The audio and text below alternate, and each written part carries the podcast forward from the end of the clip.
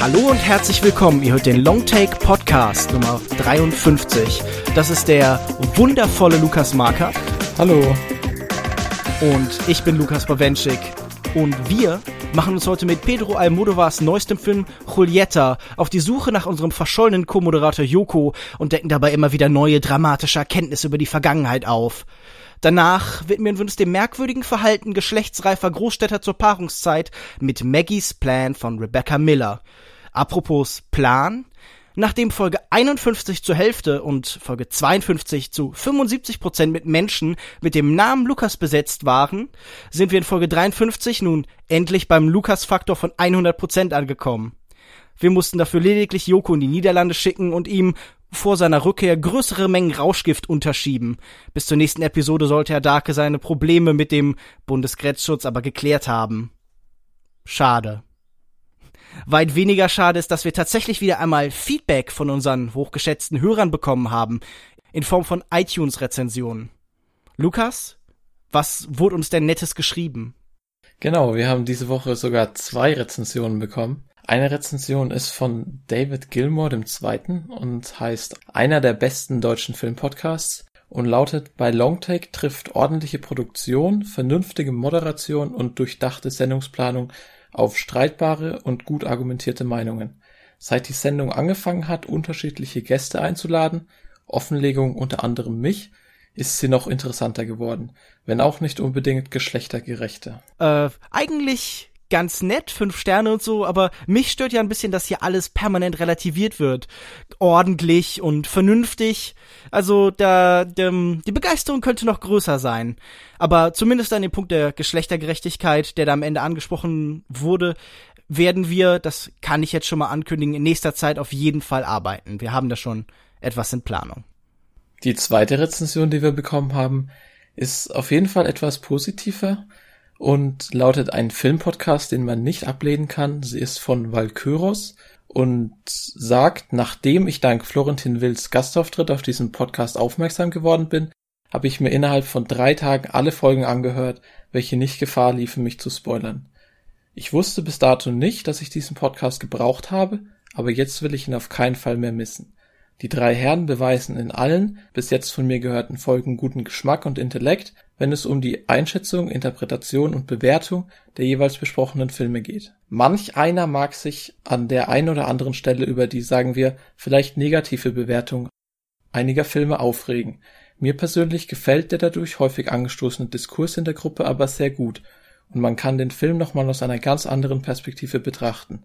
Wer sich wie ich eher selten in den Cineplexen und dafür umso mehr im Programmkino dieser Welt aufhält, dem ist dieser Podcast wärmstens zu empfehlen.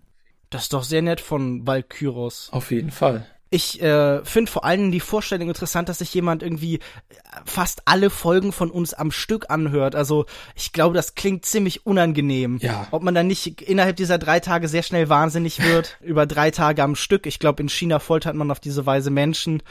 Aber bevor jetzt zu viel Gelaber entsteht, damit das irgendwie noch nachgeholt werden kann, gehen wir auch über in unsere erste Diskussion zu Pedro Almodovars Julieta. Liebe Antea. Ich werde dir alles erzählen, wozu ich bisher keine Gelegenheit hatte. Weil du ein Kind warst. Weil es mir zu schmerzhaft erschien. Wo soll ich anfangen?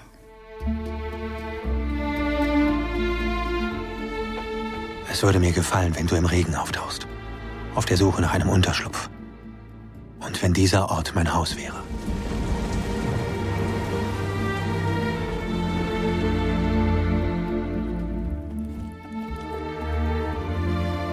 Wenn du jetzt gehst, passiert dasselbe wie immer. Was meinst du damit? Julieta erzählt von einem Leben, das in zwei Hälften zerfällt.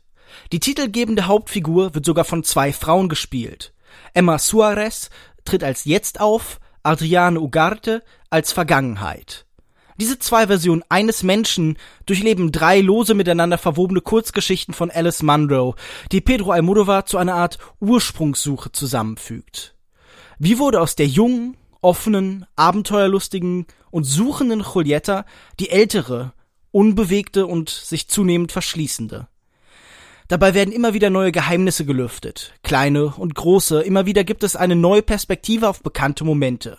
Beziehungen enden, beginnen oder verändern sich. Die verschachtelte Erzählform erinnert an andere Filme Almodovars, etwa an La Mala Educación, Schlechte Erziehung von 2004.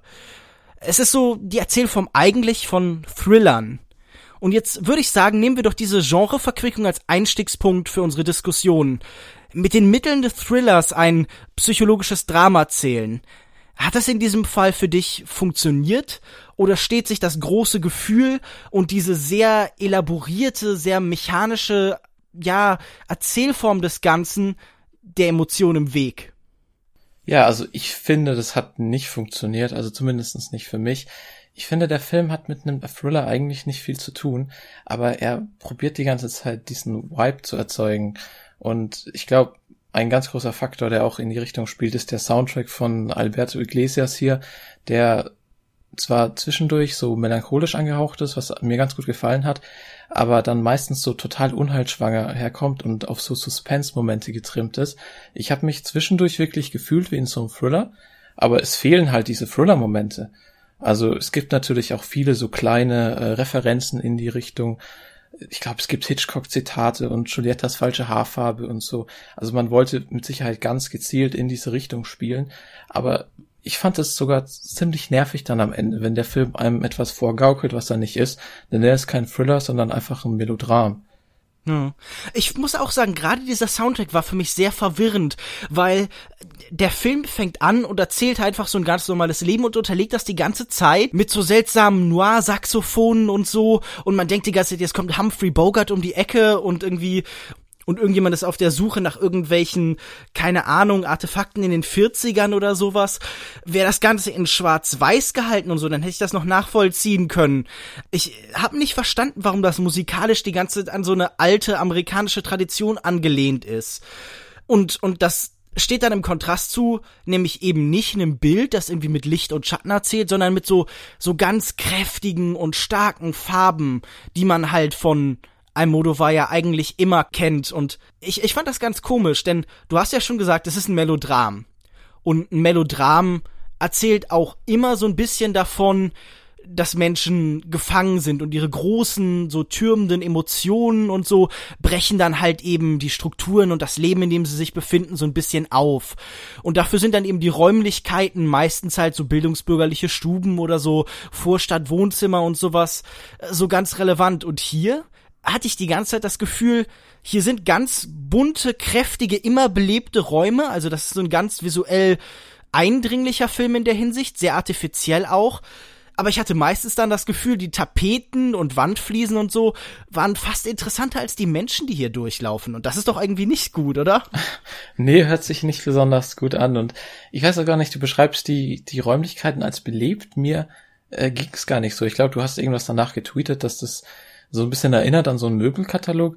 Und mir ging es auch tatsächlich so, dass diese Räume sehr unbelebt wirkten. Also nicht, dass es wirklich live ist, dass es eine Wohnung ist, wo Leute drin wohnen. Und von ganzen visuellen her, ich meine, ganz typisch natürlich für Almodovars Filme, äh, die Farbe Rot. Aber so penetrant wie hier ist es mir auch nicht aufgefallen bisher, dass alles so in Rot ertränkt wird. Auch visuell, wenn wir gerade dabei sind, sehr stark ausgeleuchtet ich finde, der Film hat sehr viel von so einer Soap, so einer Daily Soap, nicht nur vom, vom optischen her, sondern auch einfach, weil zum einen sehr dick aufgetragen wird an manchen Stellen und dann diese Geschichte, sie spinnt sich einfach immer weiter und immer weiter. Ich finde, Almodovar hatte oder mir kam es so vor, dass er keinen Blick hatte von Anfang bis Ende. Es war nicht richtig durchdacht, sondern es wirkt so etappenhaft, als würde er einfach immer wieder draufklatschen, so wie bei GZSZ, das mittlerweile seit 26.000 Episoden oder so läuft, wo dann einfach immer am Ende noch was draufgeklatscht wird und es geht immer weiter und immer weiter. Und so kam es mir leider bei Juliette auch vor. Das kann ich wirklich total nachvollziehen, weil ich hatte auch das Gefühl so, das ist natürlich so ein bisschen auch eine Erzählform, die wir aus Almodovar-Filmen kennen. Dieses so, dieser Übersteigerungswettbewerb und es gibt immer noch eine dramatische Wendung. Aber tatsächlich muss ich sagen, ich hätte mir da fast gewünscht, dass äh, die die Darsteller und die die die Form des Films so diese dieses sich überschlagende, überwogende, eben melodramatische tatsächlich so ein bisschen begleiten, weil das ist ja normalerweise eigentlich der Fall gewesen bei Almodovar. Normalerweise hast du da ganz viel schrille Figuren, schrillen Humor und mir schien das doch hier so sehr typisch, ähm, so, so ein Spätwerk von einem Regisseur zu werden. Also so dieses punkige, rebellische von Almodovar ist mittlerweile so ein bisschen abgeebbt und er möchte so ein bisschen ruhiger erzählen. Also er ist fast so ein bisschen wie seine zweite Version von, er ist fast so ein bisschen so wie seine zweite Version von Julieta, also so ein bisschen situierter, so ein bisschen in seinem Leben verhafteter. Und das funktioniert für mich überhaupt nicht. Almodovar braucht für mich, und ich glaube, das klingt zuerst so ein bisschen widersprüchlich, braucht dieses Übersteigerte in den Emotionen, braucht diese ganz lauten, fast irgendwie, ähm, der, so, so den, den Bildschirm zerspringen lassenden, schreien Momente, dieses Absurde, und das fehlt hier so ein bisschen, und dadurch wirkt dann halt diese knallige, artifizielle, künstliche Welt außenrum halt auf einmal viel mehr, und deshalb entsteht dieser Möbel, Eindruck, weil man die ganze Zeit das Gefühl hat, das ist hier eine nette dekorative Welt, aber die Menschen leben gar nicht in der, sondern die benutzen die wie Sets, die laufen da hin und machen da dann irgendwas und dann geht's zum nächsten Ort.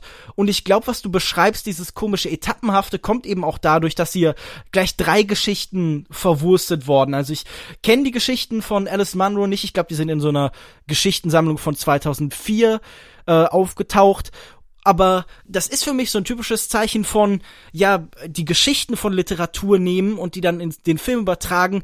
Sie bleiben dann nicht automatisch was Hochliterarisches. Also Alice Munro ist ja jetzt seit ähm, vorletztem Jahr äh, Nobelpreisträgerin, aber tatsächlich macht Almodovar aus diesen Nobelpreisträgergeschichten tatsächlich Vorabendserie, wie du es meinst. Also das, das sieht man, finde ich, auch ganz stark so in der Inszenierung von manchen Momenten. Also es gibt diesen Moment, wo Julieta auf eine Straße stürmt und dieser Unfall passiert.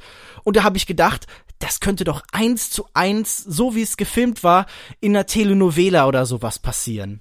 Absolut, entweder in so einer Vorabendserie und der andere Pol, der sich mir immer so ein bisschen eingeschlichen hat, das Theaterstück. Also ich habe jetzt keins von hier Alice Monroes Geschichten gelesen oder kenne quasi die Bücher, woraus der Film adaptiert wurde. Aber mir kam es immer so ein bisschen vor, als vielleicht würde sich die Geschichte auf der Bühne besser äh, machen, weil es gibt so viele Szenen, die sind unglaublich hölzern und gerade auch auf die Dialoge bezogen. Äh, wenn dann Leute streiten oder so und sie lassen sich gegenseitig komplett ausreden, das wirkt so unglaublich gestellt und sowas zieht sich durch den ganzen Film. Und was du davor gesagt hast, da bin ich absolut bei dir. Also dieses Rebellische, wenn man natürlich auch bedenkt, welchen Status Almodovar so vor 20 Jahren hatte in, in Spanien und was er gemacht hat mit seinen Filmen. Und ich glaube, in diesem Film gibt's auch eine so eine queere Figur am Anfang, wenn sie auf diese Gruppe von der Freundin der Tochter treffen. Lustigerweise, es sieht so ein bisschen aus wie so ein David Bowie-Verschnitt. Im, Im Kino bei uns haben viele Leute angefangen zu lachen deswegen.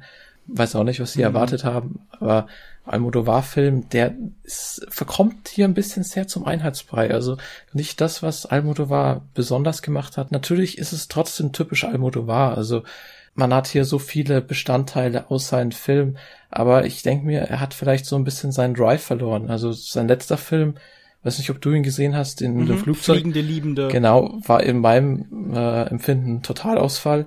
Also ging mhm. gar nicht. Und ich hoffe wirklich, dass er irgendwie wieder zu alter Stärke zurückfindet, weil ich meine, allein thematisch hat der Film ja eigentlich alles, was was man sonst aus seinen anderen Filmen kennt. Wir haben hier so Schuld und Sühne, Verlust und Verdrängung, so ganz typische Themen für ihn. Und dann habe ich mich auch gefreut, dass es wieder mal einen Film von ihm gibt mit starken Frauenrollen, was ich eigentlich sehr schätze. Und die letzten Filme waren ja meistens mit Männern in den Hauptrollen. Aber das Problem ist einfach, wie das Ganze hier aufbereitet wird. Und es ist halt leider so unglaublich emotionslos. Also mich hat der Film absolut nicht berührt. Und wenn ich in Vergleich mit anderen Filmen von Almodovar, die ganz subtil einem wirklich nah ans Herz gehen. Und der Film ist total übertrieben und lässt einen trotzdem kalt. Also Ach, ich weiß nicht, ob ich sagen würde, dass Almodovar-Filme normalerweise subtil sind. Also, das ja, wäre jetzt nicht so im die Vergleich erste Vokabel. zu diesem Film auf jeden Fall. Hier sind wieder zwei Aspekte bei dir, wo ich gerne drauf eingehen würde. Zum ersten, also es, es gibt ja tatsächlich noch queere Figuren. Das ist vielleicht irgendwie tatsächlich für manche ein kleiner Spoiler, aber so eine relativ zentrale Figur für die Handlung. Ähm, da stellt sich dann später heraus, okay, da findet eine homosexuelle Beziehung statt. Aber ich muss einfach sagen, und das, das würde ich dich auch ganz gern fragen, da ich Almodovars Filme kenne und seine Sensibilitäten und so, war mir das von vornherein klar, dass da halt so eine Liebesbeziehung war, wo nur eine freundschaftliche Beziehung behauptet wurde. Ging dir das auch so? Das, das wurde im Film so ein bisschen als, hm, als Überraschung, als Twist tatsächlich verkauft, aber für mich war es überhaupt keine. Ja, ich hab's lustigerweise gar nicht so wahrgenommen. Also, du redest jetzt, äh, Spoiler vielleicht, wahrscheinlich von der Tochter und ihrer Freundin? Genau. Ja, habe ich tatsächlich gar nicht so wahrgenommen. Auch zum Ende hin. Es wird ja nie wirklich explizit erwähnt. Ja, Moment, doch. Es wird sogar ganz explizit gesagt, die sitzen da zusammen und äh, Beatrice, ich glaube, das ist die Freundin ihrer Tochter, sagt ihr ganz explizit, okay, wir waren nicht nur Freunde. Also, äh, ich, ich würde da jetzt sagen, da ist äh, keine Ambivalenz am Ende mehr. Man kann natürlich auch mehr als Freunde sein, ohne dass es unbedingt in die sexuelle Richtung abdriftet, aber ich, Na gut. ich habe es nicht so empfunden. Und ich, für mich war es dann natürlich auch kein Twist oder so. Aber es ist auch kein Aspekt, der auf die Geschichte so einen großen Einfluss hatte. Naja, für, für mich fühlt es sich sehr schal an, weil es fühlte sich an, als wäre so eine Thematik und so ein Blick eben auf alternative Lebensformen und so, die eben Almodovar immer hatte, als würde die hier so als Twist, als, als Mechanik benutzt. Und das fand ich irgendwie so ein bisschen, äh, ich, ich weiß nicht, dieser Film fühlt sich merkwürdig heteronormativ an für einen Filmemacher wie eben Almodovar, aber aber ich muss ja auch allgemein sagen, du hattest gerade noch davon geredet, dass du gesagt hast, dieser Film hat dich nicht fühlen lassen. Meine Erklärung so ein bisschen wäre nicht unbedingt, dass es geht um einen Mangel an Subtilität oder so, sondern darum, dass ich das Gefühl habe, kein Moment steht für sich. Jeder Moment ist immer ein Verweis auf was anderes. Durch diese Erzählform, die immer Vergangenheit und Zukunft miteinander verbindet, die permanent in diese Voice-Over-Struktur abgleitet, die permanent so kleine Montagen erzählt. Ich hatte das Gefühl, kein Moment steht so wirklich für sich, sondern jeder Moment ist nur ein Verweis auf die Zukunft so ein bisschen das, was man irgendwie so aus äh, Superheldenfilmen kennt, wo alles immer nur Werbung für den nächsten Superheldenfilm ist, aber so innerhalb von diesem Film. Und der Film endet ja sogar auf so einer Note. Er endet in Bewegung. Und ich habe das Gefühl, der Film kommt nie irgendwo an, sondern ist ähm, springt so wirklich, wie du beschrieben hast, so etappenhaft durch den Film. Und das fand ich sehr, sehr unbefriedigend. Ich hatte nie das Gefühl, dass irgendwas bedeutet, weil jede Szene steht nie nur für sich und die Emotion und diesen Moment, sondern ist quasi so eine psychologische Erklärung. Also es ist ja sehr ein sehr psychoanalytischer Film, weil er will ja die ganze Zeit zurückgehen in die Vergangenheit, so jetzt erzähl mir doch erstmal aus deiner Kindheit beziehungsweise erzähl mir aus deiner frühen Jugendzeit, als du diesen diesen äh, Fischer kennengelernt hast und so und das hat mich super genervt. Es sind natürlich auch sehr viele Charaktere, die hier reinspielen und mein Problem mit dem Film oder warum er mich vielleicht einfach emotional nicht so bekommen hat, war wahrscheinlich einfach, dass die Geschichte zu konstruiert war. Also natürlich ist es ein Melodram, aber es ist so übertrieben. Jede Person erfährt schwere Schicksalsschläge und also mit der Zeit eigentlich fortgehend verliert der Film an Glaubwürdigkeit. Irgendwann war ich nicht mehr so richtig dabei. Es gibt dann natürlich so eine Szene, wenn ich jetzt sage, es war ein Unwetter später, die mhm. jetzt auch wieder nicht subtil, aber die natürlich emotional so ein bisschen schon Wucht hat. Aber das war wahrscheinlich die einzige Szene, die einigermaßen bei mir funktioniert hat auf der Ebene. Und ansonsten weiß ich auch nicht. Der Film ist natürlich, wie du sagst, auf emotionale Ebene. Er will zeigen hier dieses geht zurück und dann die Probleme mit der Tochter und Verdrängung und wenn sie dann jedes, jedes Jahr den Geburtstag feiert und den Kuchen in das Ding schmeißt, mhm. in die Ding. Nee, aber das kann ich auf jeden Fall sehr gut nachvollziehen. Ähm, das, das meinte ich, glaube ich, zum einen mit diesem permanenten Verweis an eine andere Zeit, aber diese Konstruiertheit hat mich auch total gestört. Dieses Gefühl, ich sehe hier einen Puzzlefilm. Ich sehe hier etwas, das eben mehr durch diesen äußeren Aufbau beeindrucken soll, als durch das, was innerhalb des Ganzen passiert. Also es, es hat dadurch, und das war, glaube ich, was ich auch mit der ursprünglichen Frage halt so ein bisschen andeuten wollen, dass es mich irritiert, wenn man eine Geschichte über Emotionen auf mechanische Art und Weise erzählt. Also natürlich ist oft gerade ein Film da interessant, wo Form und Inhalt so auseinandergehen, wenn da so eine Schere aufklafft. Aber hier in dem Film schien es mir einfach da schien mir kein positiver Effekt drin zu sein. Und du hast gerade hier diese Bilder, die der Film bemüht, um zum Beispiel von Verdrängung zu erzählen und von Depressionen und von Nervenzusammenbrüchen und so. Die, die sind interessant. Also sie verliert ihre Tochter, ihre Tochter schließt sich so eine Art Sekte an, finden wir später so mehr oder weniger raus. Sie hat mit dieser Einsamkeit zu kämpfen und backt dann immer Kuchen und schmeißt sie jedes Jahr weg und dieses produzieren, dieses Symbole suchen und dieses Rituale finden, um seinem Alltag eine Form zu geben und äh, fast so einen, Totem oder sowas zu schaffen, als könnte sie damit beschwören, dass ihre Tochter zurückkommt, weil sie hat ja diese Geste von, von mütterlicher Liebe, diese Torte gebacken. Und, und das ist schon alles okay, aber das sind für mich alles so, wie soll ich das formulieren? Der Film arbeitet ganz viel mit so psychologischen Taschenspielertricks am ehesten. Er erzählt dann so, so ganz ein, über ganz einfache Symbole halt eben wie von, von Problemen, die sich nie wie von echten Menschen anfühlen, sondern ja, wie ich schon beschrieben habe, dieser Film bleibt unheimlich artifiziell und dadurch halt eben auch sehr kalt und sehr egal. Es sind auch alles so ein bisschen so Probleme, die zum einen so ein bisschen aufgebauscht werden, wo man sich denkt, würde man das nicht irgendwie in den Griff kriegen, wenn man sich einfach mal ausredet? Und zum anderen sind es dann Motivationen und Handlungen, wo ich mir denke, die sind so abrupt und, und nicht nachgedacht. Also ist, teilweise hat sich mir einfach nicht erklärt, was jetzt hier passiert oder warum manche Personen so handeln. Und das lässt einen natürlich dann noch weiter abschweifen von der Geschichte. Und wir haben es ja vorhin, oder du hast vorhin gesagt, dass ähm, eben Julietta hier von zwei verschiedenen äh, Darstellerinnen gespielt wird. Und dann würde ich einfach gerne zu einem, einer Szene kommen, die mir wahrscheinlich im ganzen Film am besten gefallen hat. Nämlich es gibt äh, eine so eine Sequenz, wo Julietta, äh, ich glaube, sie steigt unter die Dusche, trocknet sich danach die Haare ab und während sie eben ihr Gesicht verhüllt mit dem Handtuch, taucht danach die ältere Julietta auf. Also das ist dieser Bruch von äh, allzu jung und diesen Bruch hat man ja eigentlich, wenn man mit zwei Darstellern spielt, die eine Person verkörpern, irgendwo immer. Und ich fand es wirklich gut, dass der Film äh, diesen Bruch inszeniert, bewusst und nicht irgendwie probiert so zu verschleiern oder so hinterläufig äh, zu verstecken. Und es war für mich so ein bisschen eine Szene, die war irgendwie magisch, aber danach war halt auch wieder rum. Aus dem Bruch macht der Film nicht viel. Aber die Szene selbst, die hat mir echt gut gefallen es ist ja ein Moment großer Depression. Irgendwie Julieta hat lange Zeit, sie vegetiert nur noch vor sich hin und äh, ihre Tochter und die die Freundin der Tochter kümmern sich um sie und ähm, du du hast beschrieben, sie sie trocknet sich die Haare ab. Nein, ihr werden werden natürlich die Haare getrocknet. Jemand anderes kümmert sich um sie und dann wird wie so ein wie ein Hochzeitsschleier eben dieses Handtuch beiseite genommen und es ist dann eben Emma Suarez, die die 20 Jahre ältere Darstellerin unter dem Handtuch das ist zum einen, hast du ja vorhin irgendwie von von von Hitchcock geredet und von Verwandlung und man ich dachte in diesem Moment natürlich an an sowas wie Vertigo, eine Person, die so eine so eine innere Spaltung hat vielleicht auch, die sich trennt in so ein Vorher und Nachher.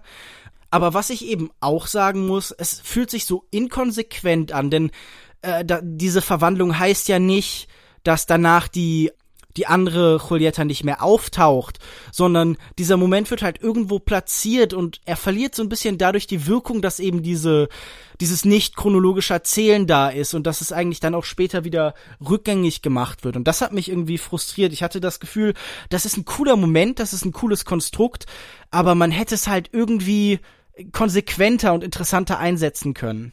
Ich glaube, aus diesem Twist oder Bruch hätte man so viel machen können, auch einfach von der Geschichte her, aber es wird einfach nichts daraus gemacht und ich weiß nicht, der Film geht auf so eine wirklich einfache Ebene zurück, auch was du vorhin gesagt hast mit den Figuren, die Figurenzeichnung.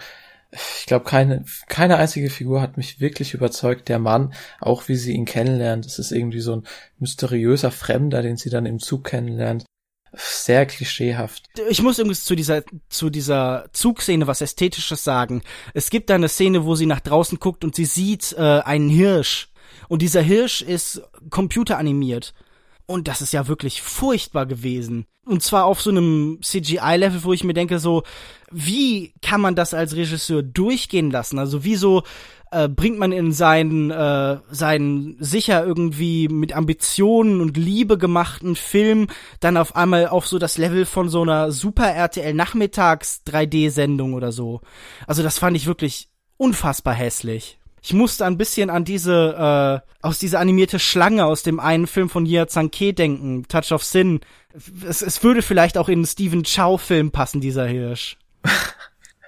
in Stephen Chow-Film passt es ja natürlich, dass es noch so ein bisschen trashig und schlecht animiert ausschaut.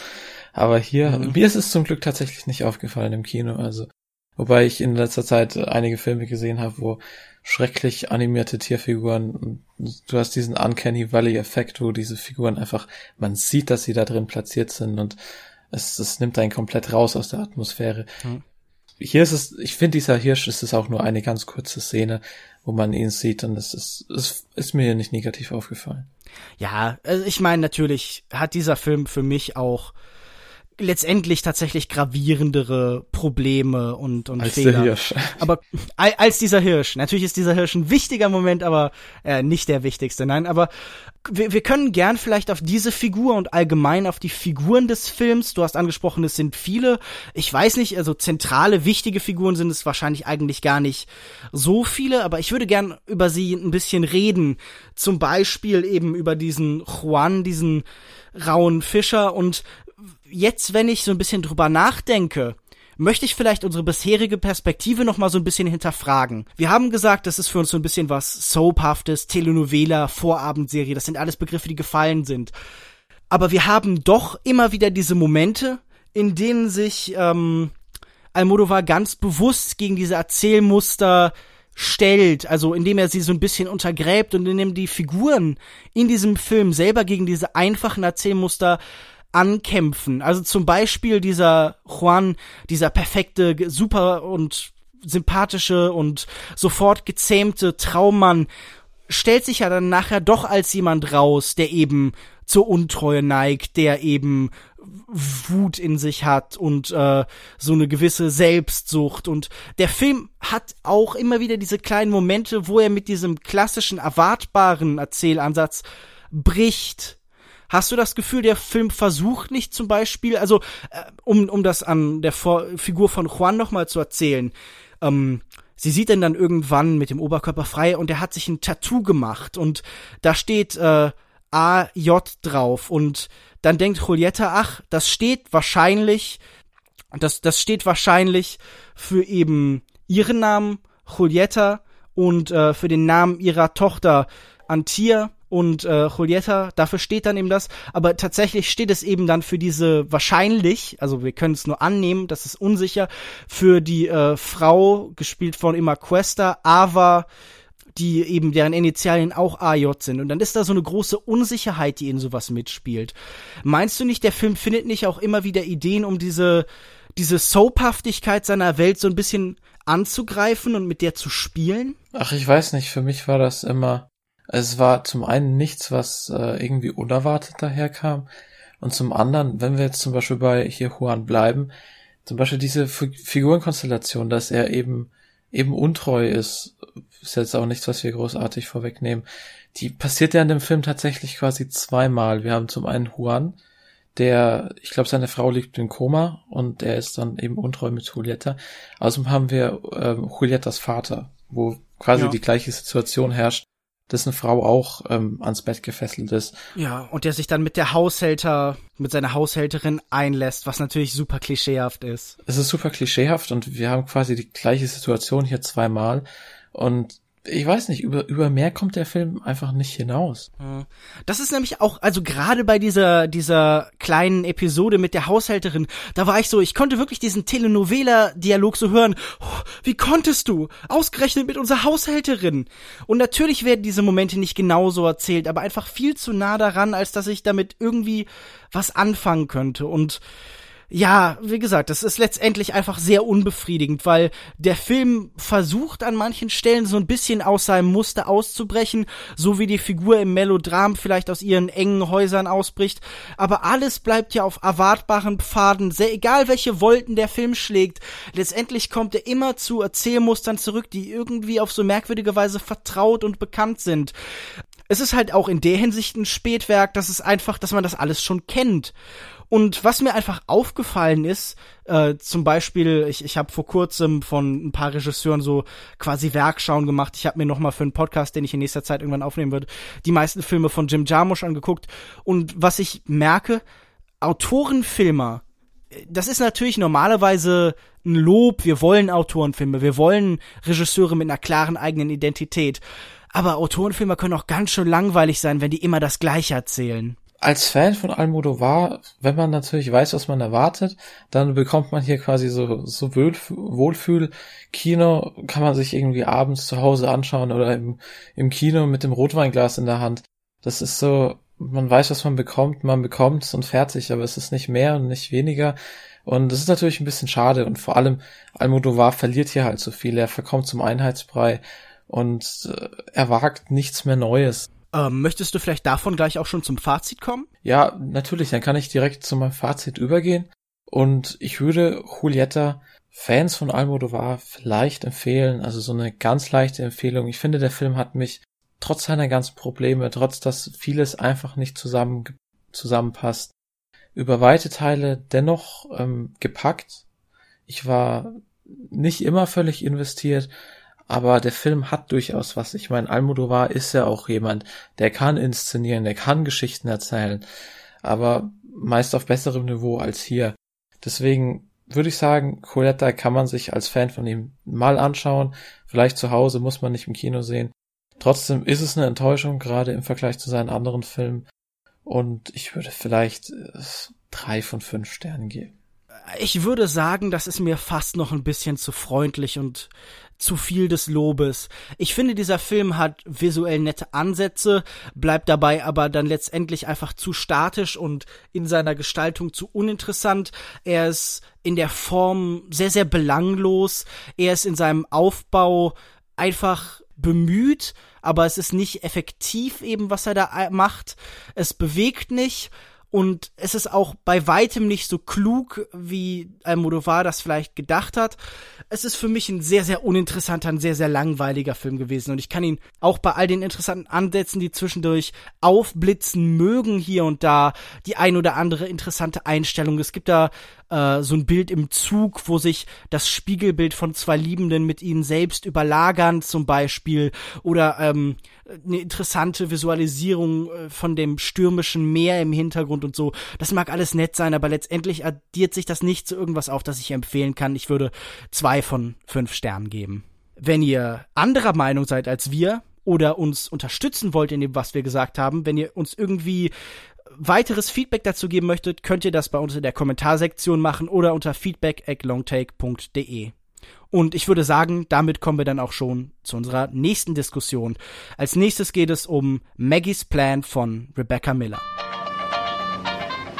Ich brauche ein Baby. Ich weiß einfach nicht, worauf ich noch warten soll. Auf einen Vater vielleicht? Ich hatte bis jetzt noch keine ernsthafte Beziehung, die länger gedauert hat als sechs Monate. Hi.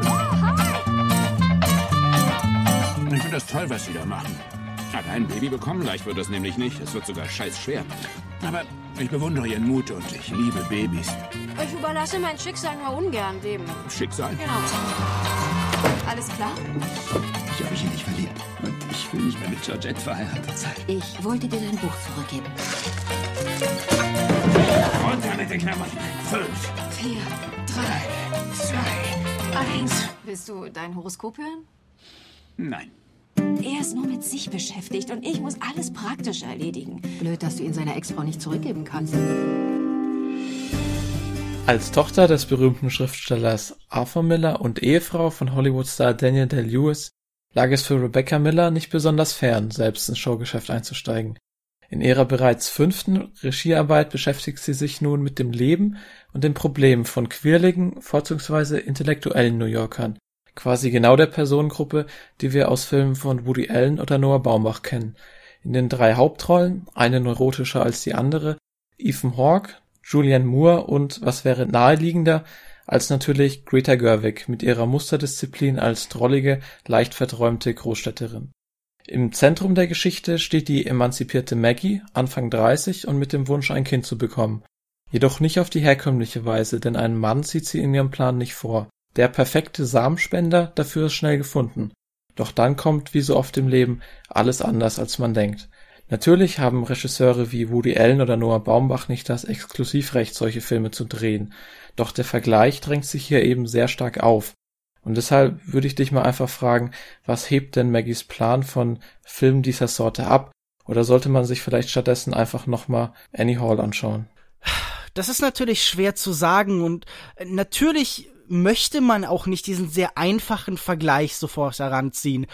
Aber wenn ich einen Aspekt sagen wüsste, der diesen Film hier von zum Beispiel Woody Allen oder Noah Baumach unterscheidet, dann, dass er nicht so witzig ist. Und für mich eben auch, dass seine Ambitionen sehr viel niedriger sind man, man überlege sich nur, wie zum Beispiel New York gefilmt wird. Also es gibt da diese, diese ganz ikonischen Bilder, die man zum Beispiel kennt aus, aus Annie Hall, die Brooklyn Bridge oder so diese Häuserfassaden in den Filmen von Woody Allen. Und jetzt gucke ich mir das Poster an von Maggie's Plan und dann ist da eine Bank drauf, umgeben so von, umgeben von so ein paar Birken. Und ich denke mir so, das kann doch nicht die Gesamtheit deiner Ambition sein. Das ist so bezeichnend ich konnte mit diesem Film wirklich überhaupt nichts anfangen. Und äh, wenn du schon so fragst, also ich bin kein Fan von Woody Allen. Es ist natürlich auch schwierig, ob man ihn in der heutigen Zeit tatsächlich noch irgendwie finanziell unterstützen möchte. Es ist eine dieser Personen, bei der man halt diese Diskussion führen muss, wie weit kann man Menschen von ihrer Kunst trennen, vor allen Dingen, wenn sie die Probleme, die sie eben tatsächlich haben als öffentliche Person, immer wieder in diesen Filmen mit Begeisterung zur Schau stellen. Aber ich würde trotzdem lieber jeden Woody Allen Film nochmal gucken, bevor ich mir nochmal Maggies Plan antue. Und ich fühle mich seltsam in dieser Position, weil ich habe zu diesem Film keine schlechten Kritiken gelesen. Ich habe sehr viel Begeisterung gelesen und ich kann die beim besten Willen nicht nachvollziehen. Na, immerhin bin ich dann nicht allein, weil mir ging's quasi genauso. Also natürlich, du sprichst es gerade an, der Film ist nicht so lustig. Ich glaube, er will natürlich auch gar nicht so extrem lustig sein, aber die Dialoge waren für mich weder amüsant noch irgendwie gewitzt oder ausgeklügelt. Sie waren einfach so auf pseudo-intellektuell getrimmt, kamen für mich gestellt drüber. Und ich glaube, bei diesen 90 Minuten musste ich einmal schmunzeln oder so und mehr war nicht drin. Mir kam es auch teilweise so vor, dass das komödiantische Timing total neben der Spur war. Also es gibt ein paar Szenen, die werden sehr komisch geschnitten, so abgeschnitten am Ende, wo man dann den Gag gar nicht hat wirken lassen. Ich weiß nicht, ob das jetzt nur an der deutschen synchronisierten Fassung lag. Also ich habe ihn nur in Deutsch gesehen, du ja glaube ich auch.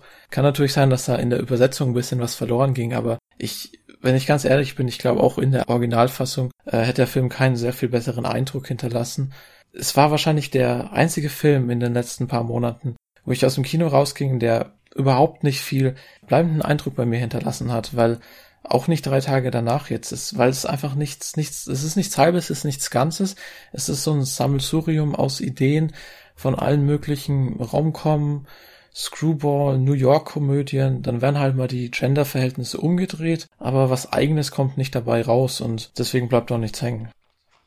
Ja, es ist wirklich, du kannst dir ja schon angucken, wie der Humor dieses Films funktioniert. Das sind, wie du schon sagst, Intellektuelle, die halt keinen klugen Satz sagen. Also, ähm, die sind natürlich alle neurotisch, aber halt auf so eine Art und Weise, als hätten die alle Woody Allen Filme gesehen und würden die jetzt imitieren. Das ist keine Neurose, die spürbar aus ihnen kommt, die die Summe von ihnen ist, die sich tatsächlich in ihren Charakter einfügt, sondern die sind halt irgendwie komisch, aber das wird dann auch nicht näher erklärt, weil wir wissen ja, wie neurotisch diese New Yorker sind. Dieser Film ist unheimlich faul, der erklärt seine Figuren nicht, der will keine Figuren da tatsächlich aufbauen, sondern der stellt da so Pappmenschen hin und sagt dann, ja, ihr kennt die ja, ihr füllt die ja selber mit Leben und ihr mögt ja auch diese Darsteller.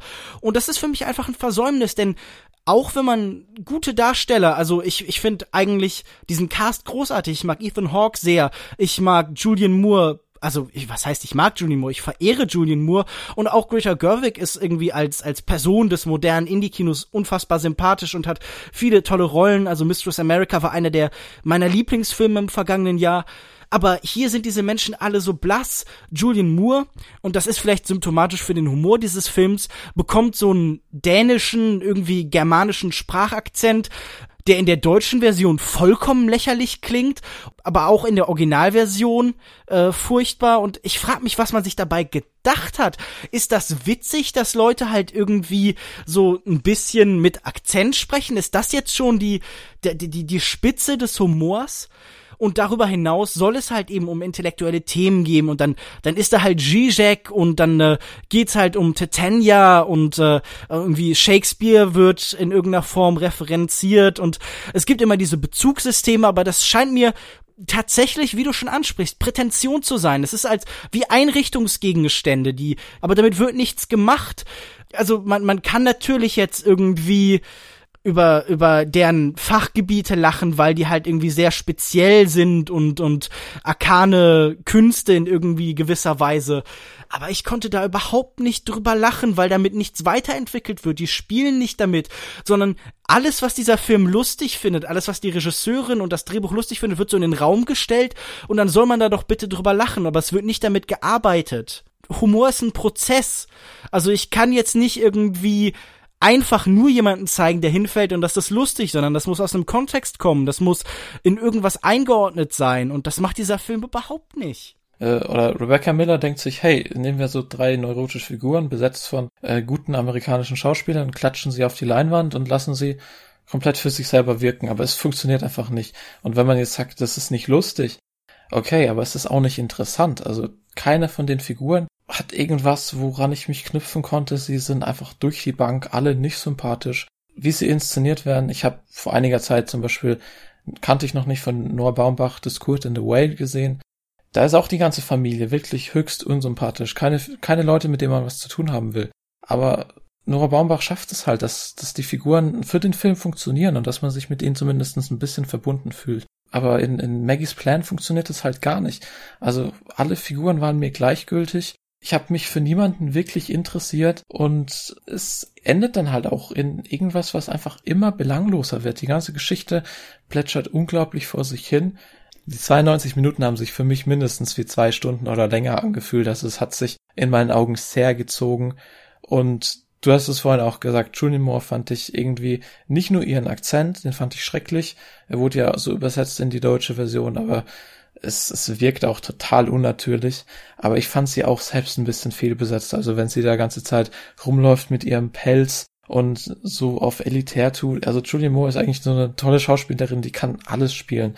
Aber wenn dieser Film Schauspieler so verschwendet, Julian Moore so komisch darstellt und ich meine selbst Greta Gerwig, die sich eigentlich, wenn sie sich immer selbst spielt und das macht sie hier ja auch, dann funktioniert das meistens. Aber hier nicht. Also es ist wirklich hm. mehr als nur schade. Aber dann gucken wir uns doch mal an, was der Film mit diesen Figuren denn tatsächlich erzählen will. Also ich habe hier so zwei große Themen gefunden. Zum einen geht's natürlich um so eine moderne Form von Liebe. Es geht um Dreiecksbeziehungen, es geht um wechselnde Beziehungen, es geht um Patchwork-Familien und so. Äh, Greta Gerwig möchte auch eine Alleinerziehende sein, das ist ihr erster Plan, sich künstlich befruchten lassen, äh, von auch einem der Gags in Fragezeichen des Films. Äh, ihr Freund Guy Childers, also aus der Schulzeit, züchtet jetzt mittlerweile irgendwie Gurken und ist Mathematiker und das soll lustig sein, dass dieser Mensch halt irgendwie ein Gurken äh, Verkäufer ist und irgendwie so einen handgemachten Greenwich Village, was weiß ich, Brooklyn Shop hat, wie man halt ihn wie ihn aus dem Hipster Klischeebuch kennt. Aber diese, diese wechselnden, ineinander verfließenden und sich immer wieder tauschenden Beziehungen, das schien mir auch eben vollkommen trivial. Also, uns ist doch bewusst, dass es diese Beziehungen gibt heutzutage. Uns ist bewusst, dass diese Beziehungen Probleme und Vorteile haben dieses reine Darstellen, da sah ich noch überhaupt keinen Wert drin. Da wurde nicht wirklich was mit erzählt, sondern ja, es, es gibt ja vielleicht so ein paar interessante Gender-Aspekte. Also dann guckt man sich halt den, den Mann darin an, der halt so einen großen Egoistus, Egoismus mit sich bringt. Ein Mann, der dann äh, später, wenn seine Beziehungen hier gescheitert sind, irgendwie sich ein Motorrad kauft und in so Midlife-Crisis-Klischees abrutscht. Aber das sind doch wirklich alles so, schon tausendmal durchdiskutierte so Neon-Artikel irgendwie, die auf Filmlänge gestreckt worden sind. Tja, es ist genau das, was wir schon so oft gesehen haben. Und ich habe mich auch immer gefragt, wo will der Film mit seinen Figuren hin? Ich habe jetzt in vielen Kritiken mehrmals gelesen, das Drehbuch soll ja so raffiniert sein und diese Wendungen, die sich dann ereignen. Aber für mich waren die nicht irgendwie trickreich oder unvorhersehbar. Das war einfach so ein, so ein völlig banales, unentschlossenes Hin- und Hergeplänkel. Also auch wenn ich mir die Figur von Greta Gerwig anschaue, sie ist ja eigentlich eine interessante Figur, eine starke Frauenrolle. Sie wird am Anfang so inszeniert, dass sie, sie weiß, was sie will, aber dann weiß sie es doch wieder nicht. Natürlich kann man sagen, diese Ambivalenz macht die Figur irgendwo menschlich, aber dieses ganze Hin und Her, das ist doch, äh, das Leben ist unkalkulierbar und unberechenbar und es kommt immer anders. Aber was will einem der Film sonst sagen? Also ich konnte nicht mehr daraus ziehen als das. Der Plan ist ja schon im Titel. Es geht hier um Planbarkeit, es geht hier um die Unwägbarkeiten des Lebens und ähm, wir haben hier zwei Figuren, die gegenübergestellt werden. Maggie von Greta Gerwig, die so ein bisschen äh, schusselig ist und zwar Pläne hat, aber die da keine klare Struktur hat und diese sehr beherrschende, kontrollierende Julian Moore, äh, die Georgette, Georgette heißt, die irgendwie auch eine große Intellektuelle ist in diesem Film also wir, wir sehen eben, wie diese beiden Menschen positioniert werden zu eben John, der Figur von Ethan Hawke, die in ihren beiden Leben jeweils eine andere Rolle spielt. Äh, John beherrscht quasi irgendwo Greta Gerwig. Ähm, er fängt dann an, seinen Roman zu schreiben, wenn er mit ihr zusammenkommt und sie fängt dann an, irgendwie das Leben für ihn außenrum zu organisieren, während äh, John bei Georgette eben so eine untergeordnete Rolle hat. Also sie ist die Karrierefrau und er arbeitet auch, aber kümmert sich halt um die Kinder und ist so ein bisschen so ein Familienmann, jemand, der immer für ihre Bedürfnisse da ist und das auch nicht ablegen kann in dem Moment, in dem er in diese Beziehung mit Maggie dann eben später übergeht. Und wir haben dann halt verschiedene Pläne, die klappen oder eben auch nicht klappen und es geht hier so ein bisschen um dieses, okay, der Mensch macht Pläne und Gott lacht. Es geht hier um, um, um Schicksal und Willkür und Zufall. Aber wie du schon sagst, über so Allgemeinplätze kommt der Film doch nicht dabei hinaus. Er erzählt eben nur so, ja, das Leben ist oft sehr schwer zu beherrschen und unwägbar. Und da kann ich mir doch nur in den Kopf greifen. Was ist das denn für eine Erkenntnis? Also, ich möchte nicht wieder jetzt irgendwie auf Glückskekse oder Kalender zurückgreifen, aber mir scheint doch dieser Film dann zu sehr vom äh, Glückskeks genascht zu haben. Ja, für die Erkenntnis braucht man sich wirklich nicht 90 Minuten diesen Film anschauen und sich das über sich ergehen zu lassen, weil es dreht sich immer im Kreis, auch wenn wir diese Geschichte haben mit dem Gurkenmann, der ursprünglich der Vater von, das ist auch eine total Karikatur, also ich weiß auch nicht, wo das hin sollte. Gurkenmann klingt wie so ein Lied von Helge Schneider der einzige, den einzigen Lichtpunkt, den ich da in diesem ganzen Kosmos von Figuren und Geschichten noch gesehen habe, war wirklich dieses andere befreundete Ehepaar, von Bill Hader und Maya Rudolph, die so ein bisschen diese moralische Instanz gespielt haben, immer wieder zu Rate gefragt wurden, obwohl sich dann im Endeffekt keiner um ihren Rat geschert hat. Aber man hat sie immer gefragt und die waren die einzigen Figuren in dem Film, die ich irgendwie sympathisch und, und ehrlich fand und die auch echt viele Szenen noch gerettet haben, also was noch zu retten war. Also das ging mir tatsächlich anders. Also ich bin allgemein kein großer Fan von Bill Hader. In Filmen finde ich seine Präsenz immer meistens so ein bisschen störend. Und auch hier ähm, waren das für mich Figuren, die so einen der großen Schwachpunkte des Films deutlich gemacht haben, denn er erklärt auch an einer Stelle seiner Freundin, also erstmal ist er auch wieder so ein Klischee, der beste Freund, der halt immer tolle Ratschläge hat, aber er erzählt dann ja an einer Stelle Maggie ja irgendwie, ja, aber Liebe ist nicht planbar und Liebe ist kompliziert. Und es ist so, so wie das Finale von jeder 90er Jahre Romcom irgendwie oder Teenager Liebesgeschichte und so, so das totale Klischee. Und ähm, was er eben macht, ist so den Film so ein bisschen bisschen erklären und so die Botschaft tatsächlich wie von einem, wie von der Drehbuchseite, die ihm so vom Rand des Bildschirms gereicht worden ist, einfach abzulesen. Als könnte man den Teleprompter so ganz leicht abseits des Bildschirms spüren. Und ich finde sowas ähnliches macht tatsächlich auch Georgette gegen Ende des Films, als sie, ähm, dann äh, John erklärt, okay, du musst in, äh, in deinem Roman einfach das Fiktionale mit dem Theoretischen verbinden. Denn er schreibt einen Roman, kommt aber nicht voran und ist wohl eigentlich besser tatsächlich in wissenschaftlicher Arbeit, in äh, ja Nicht-Fiktion. Und ähm, so, so ein bisschen ist das, glaube ich, auch so, dass das Arbeitsmantra gewesen, mit dem sich eben hier Rebecca Miller an diesen Film rangemacht hat. Hinzugehen und zu sagen, ich erzähle halt so eine sehr klassische fiktionale Geschichte, aber auf so eine theoriegetriebene Art und Weise, nämlich in der Hinsicht, dass er gleichzeitig auch eine Abhandlung eben ist über die Grenzen der menschlichen Kontrolle in der Gesellschaft, über moderne Liebesbeziehungen. Äh, die Figuren, die wir hier haben, sind zum Teil Anthropologen Und ähm, es geht hier, glaube ich, auch um einen anthropologischen Blick, um zu erklären, ja, so funktionieren New Yorker, so funktionieren eben Menschen in unserer postmodernen Zeit. Und ich glaube, diese Verquickung schadet einfach beidem. Also ich glaube, hätte sie einfach nur diese diese irgendwo auch angestrebte Screwball, wo die Ellen-Komödie erzählt, wäre alles gut gewesen und hätte sie vielleicht sich so ein bisschen stärker auf diese Aspekte konzentriert, diese bedeutungsschwangeren theoretischen Momente, dann hätte auch daraus vielleicht was werden können. Ich bin mir nicht ganz sicher, aber möglich wäre es. Das ist natürlich alles rein hypothetisch. Nur die Verbindung, die hier so angepriesen wird, die eben, ja, diese Hybridform, die Georgette dann am Ende dann vorschlägt, an der scheitert der Film halt komplett, weil ich, ich spüre halt, wie schon am Anfang gesagt, beides nicht. Ich sehe den Witz in diesem Film wirklich nicht. Alle Witze scheinen mir sehr offensichtlich und plump und eben gar nicht diesem intellektuellen Anspruch gerecht zu werden. Und das, was da an theoretischer Leistung, an Denkleistung im Film ist, auch das liegt halt komplett brach. Also, also, äh, wenn ich ehrlich bin, so beim Nachdenken jetzt spontan, finde ich das nicht mal. Es wird nur so, so ausgestellt. Das ist halt eben dieses, ähm, ja, diese Prätension, die ich schon angesprochen habe. Man, man stellt sein Wissen, sein Verständnis irgendwo in den Raum. Ich, ich will überhaupt nicht abstechen, dass Rebecca Miller wahrscheinlich, wahrscheinlich sehr, sehr klug ist. Aber sie kommt dann auch nicht davon los, ihre Themen sehr offensichtlich eben, also vorne eben auszustellen. Und das, das klappt überhaupt nicht. Also, wenn ich das will, kann ich auch äh, Julie C. lesen gehen. Da habe ich dann wahrscheinlich auch noch mehr Spaß dran.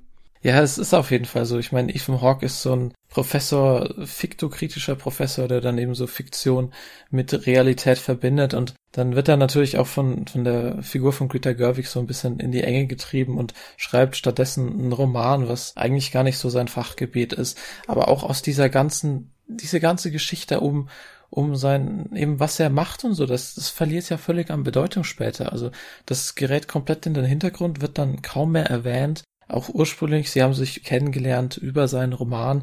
Greta Gerwig hat sich, glaube ich, oder die Figur hat sich da drin selber so gesehen. Und das sind alles so Punkte, die, daraus hätte man ja irgendwie was machen können, aber es, es verliert sich dann und es geht dann nur noch auf diesen Plan, wie werde ich ihn wieder los und dann dahin und ach, ach. In zehn Tagen. Ja, und dann haben wir wieder so ein Remake, also. Aber dann lass uns doch jetzt, ich habe vor kurzem in äh, der Kommentarspalte zu einer Review von Suicide Squad gelesen, Kritiker sind ja scheiße, die nörgeln immer nur rum, die finden nie was Positives. Gibt's denn irgendwas Gutes an diesem Film? Hat dir irgendwas gefallen? Könntest du was loben? Eine der Performances, der Soundtrack, gab es irgendwo schöne Bilder? Ähm, ich, ich habe da zumindest so eine Szene im Kopf, wo ich die Stimmung nett fand, ähm, in einer äh, kanadischen Berghütte, wo Ethan Hawke wieder mit Georgette anbandelt und dann tanzt und das Ganze so im Kerzenlicht gehalten ist. Hat dieser Film nicht zumindest zwischendurch hier und da nette visuelle Momente? Ja, auf jeden Fall. Es gibt diese ich weiß nicht, ob wir es vorhin schon kurz angesprochen hatten, diese eine Sequenz, die auch auf dem Poster ist, wo sie auf so einer Bank sitzen, die visuell schon ganz ansprechend ist. Andere Momente, man muss ja sagen, dieser ganze Stil des Films, äh, er geht so ein bisschen in so eine altmodische Richtung. Also wenn man sich anschaut, wie Greta Gerwig angezogen ist, sie hat immer so, so uralte, karierte Strickpullover an und so. Das hat schon so seinen Charme. Also das, das muss man im Film lassen. Aber ansonsten, die Szene, die du angesprochen hast in der Hütte, ich fand sie ganz nett, aber es hat für mich dann mehr in diese Richtung gespielt, irgendwie Hochglanz-Kitsch und da gibt's viele so Szenen, mhm. die sind an Kitsch kaum zu übertreffen und dann hatte ich das eher in diese Richtung wirklich äh, abgehackt. Ja, tatsächlich irgendwie habe ich jetzt auch gerade so diesen Moment nur so spontan genannt. Ich finde auch, dass die Inszenierung dieses Films äh, also es ist so ein bisschen so eine abgeschwächte Form von Giulietta. Ich habe diese ganzen Häuser schon recht deutlich im Kopf. Ich verstehe sie als Orte, aber sie haben halt überhaupt nichts Interessantes. Sie wirken einfach wie reine äh, Staffage, sie wirken wie, was man eben erwarten würde. Wenn jetzt jemand sagt so, was glaubst du denn, wie sieht denn das Zimmer eines New Yorker Intellektuellen aus? Dann würde ich halt irgendwie so ein paar so Woody Allen oder Noah Baumbach Filme denken, mir das so ein bisschen zusammenkonstruieren und dann würde genau sowas rauskommen. Und das ist vielleicht das Frustrierendste an diesem Film, dass er in so engen Mustern bleibt. Es ist wie ein Film, der sich nicht auf das Leben bezieht, sondern nur auf andere Filme, der Klischees wiederholt und der nie aus diesem engen Muster ausbrechen kann. Und das ist für einen Film, der gerne davon erzählen möchte, wie man aus Mustern ausbrechen kann, wie man eben nicht in die immer gleichen Beziehungen und Strukturen zurückfällt, wie man vielleicht auch nicht immer äh, sich dem de, de, der Unplanbarkeit irgendwie hingeben muss. Wenn, wenn so ein Film dann letztendlich in genau dieselben Muster läuft, die man immer schon gekannt hat, dann ist das sehr, sehr frustrierend. Und ich denke, damit könnte ich dann auch schon tatsächlich zu meinem Fazit kommen. Ich kann nicht nachvollziehen, wieso so viele Menschen von diesem Film so begeistert sind. Er hat mich schrecklich gelangweilt. Ich fand ihn schrecklich klischeebeladen, überladen mit Klischees. Ich musste nicht lachen. Das Tempo, der Rhythmus dieses Films hatte nichts mit dem Humor zu tun, den ich eben aus dieser Art von Film normalerweise kenne. Screwball-Filme sind schnell und gewitzt. Dieser Film ist langsam und dröge und belanglos. Und auch diese Geschichten über moderne Beziehungen, über ja, die Unplanbarkeit des Lebens, das habe ich schon tausende Male gesehen und das habe ich vorher schon tausende Male besser gesehen. Ähm, ich würde diesem Film für seine interessanten Ansätze vielleicht noch 1,5 von 5 Gnadensterne geben, aber ähm, ich kann von diesem Machwerk nur abraten. Da kann ich dir eigentlich fast nur zustimmen. Es ist wirklich schade. der Film eignet sich eigentlich perfekt für so leicht bekömmliche Sommerunterhaltung fürs Programmkino. Und ich denke, so wird er von den meisten Leuten auch aufgenommen, aber mir ging es genauso wie dir. Ich konnte dem Film wirklich wenig abgewinnen. Ich fand ihn total öde, was natürlich an den Charakteren lag, an den Entscheidungen im Film. Es fehlt ihm vor allem auch diese Lockerheit und Unbeschwertheit, die man sonst aus diesen New York-Filmen von Woody Allen oder Noah Baumbach kennt. Es ist eigentlich ein schrecklicher Film, dem man nicht viel Gutes abgewinnen kann und ach, ich würde auch 1,5 von 5 Sternen geben und kann nur empfehlen, sich vielleicht einfach was ähnliches anzuschauen von jemand anderem, weil der Film hat nichts Neues zu sagen. Er hat das zu sagen, was andere Filme auch zu sagen haben, nur in schlecht. Falls ihr dem vehement widersprechen wollt und das komplett anders seht, könnt ihr das bei uns unter longtake.de in die Kommentare schreiben, bei äh, facebook.de äh, slash longtake podcast posten oder ihr könnt uns auch auf Twitter widersprechen. Äh, da sind wir unter longtake.de zu finden. Natürlich könnt ihr dort auch Lob für uns hinterlassen und äh, uns sagen, dass ihr das Haar genauso seht und dass ihr mit Rebecca Millers Film auch überhaupt keinen Spaß hattet, so wie wir. Ich würde sagen, damit sind wir auch dann am Ende unserer zweiten Diskussion und wahrscheinlich auch am Ende dieser Folge. Ähm, haben wir denn schon einen Plan, was wir in der nächsten Woche besprechen wollen? Also anbieten würde sich, und ich denke, das wird wahrscheinlich zum Thema werden, äh, der neue Teil von Jason Bourne. Wir bewegen uns mal wieder so ein bisschen in Richtung des Blockbuster-Kinos. Äh, soweit ich weiß, hat äh, Joko den tatsächlich auch schon gesehen. Er hatte überhaupt keinen Spaß damit.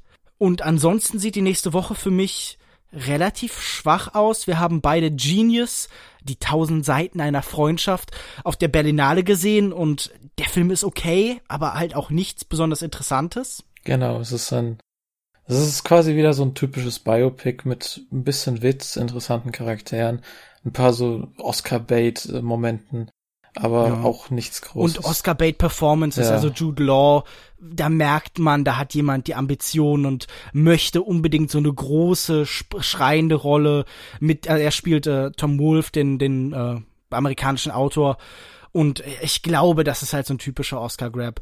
Aber ich meine, es wäre wahrscheinlich immer noch besser, über diesen Film zu reden, als über den neuen Teenage Mutant Ninja Turtles Film. Und ähm, ja, wir, wir schauen mal, aber ich denke, Jason Bourne wird in der nächsten Ausgabe besprochen. Bis dahin äh, bleibt eigentlich nur noch zu sagen, Lukas, wo findet man dich denn im Internet? Mich findet ihr auf Twitter unter @cinnerdrifter. Ebenfalls zu finden bin ich auf äh, Letterboxd und mein Letterboxd-Profil habe ich in Twitter verlinkt. So findet ihr mich am leichtesten. Und äh, mich findet ihr auf Twitter unter @kinomensch, auf facebook.de slash kinomensch, auf meinem Blog unter kinomensch.wordpress.com und regelmäßig auf kino-zeit.de. Und äh, ich denke, dann bleibt es nur noch zu sagen, tschüss und bis zum nächsten Mal. Tschüss.